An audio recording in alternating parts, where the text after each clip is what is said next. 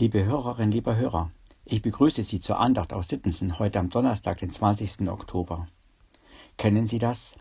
Da haben Kinder etwas Verbotenes angestellt und irgendwann entdecken es die Eltern. Diese sind zu Recht ärgerlich und auch den Kindern selbst ist ja nicht wohl dabei, was sie da gemacht haben.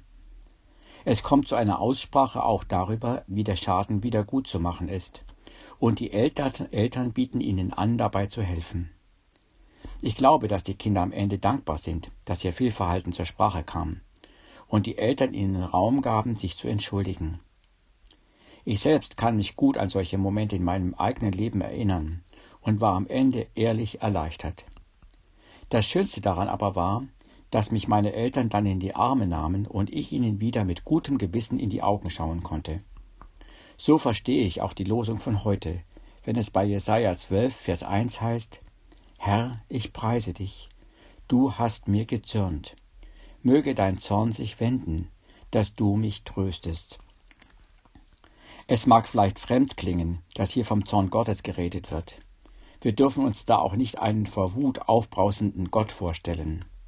Vom Zorn Gottes ist im Alten wie im Neuen Testament immer die Rede, wenn Menschen in Sünde gefallen sind und damit die Heiligkeit Gottes verletzt haben. Vielleicht wird es deutlich an der Geschichte, in der Jesus die Händler aus dem Tempel in Jerusalem treibt. Sie machen aus dem Gebetshaus für Gott eine Räuberhöhle. Und Jesus sagt Stopp. Ihr entheiligt den Ort, an dem Gott gegenwärtig ist.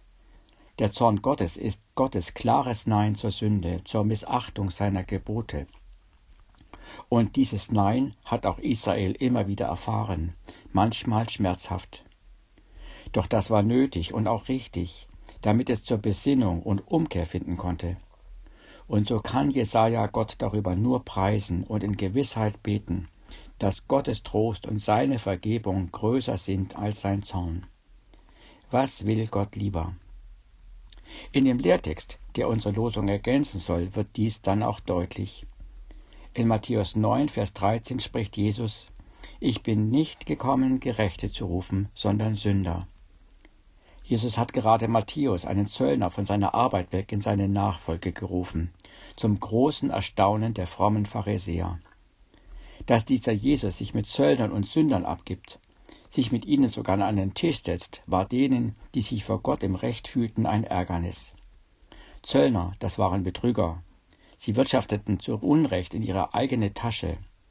Doch Jesus weiß, gerade sie brauchen ihn als ihren Retter. Und so ruft er sie nicht nur heraus aus ihrer verkehrten Lebensweise, sondern in seine Nachfolge. Matthäus ist diesem Ruf gefolgt, hat seine für ihn überaus lukrative Zollstation verlassen und ist ein Jünger Jesu geworden. Liebe Hörerinnen, lieber Hörer, in der Regel wissen auch wir, was in unserem Leben nicht in Ordnung ist, und wir wissen auch, dass Gott dazu Nein sagen muss.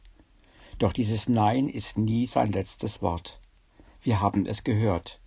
Durch Jesus sagt er mir und auch Ihnen, ich bin gekommen, Sünder zu rufen, nicht Gerechte. Ja, er ruft mich und Sie, nicht etwa zu richten, sondern zu heilen. Und bei ihm können wir alles loswerden, was uns belastet. Was für eine Befreiung. Machen wir uns auf, diesem Ruf immer wieder zu folgen.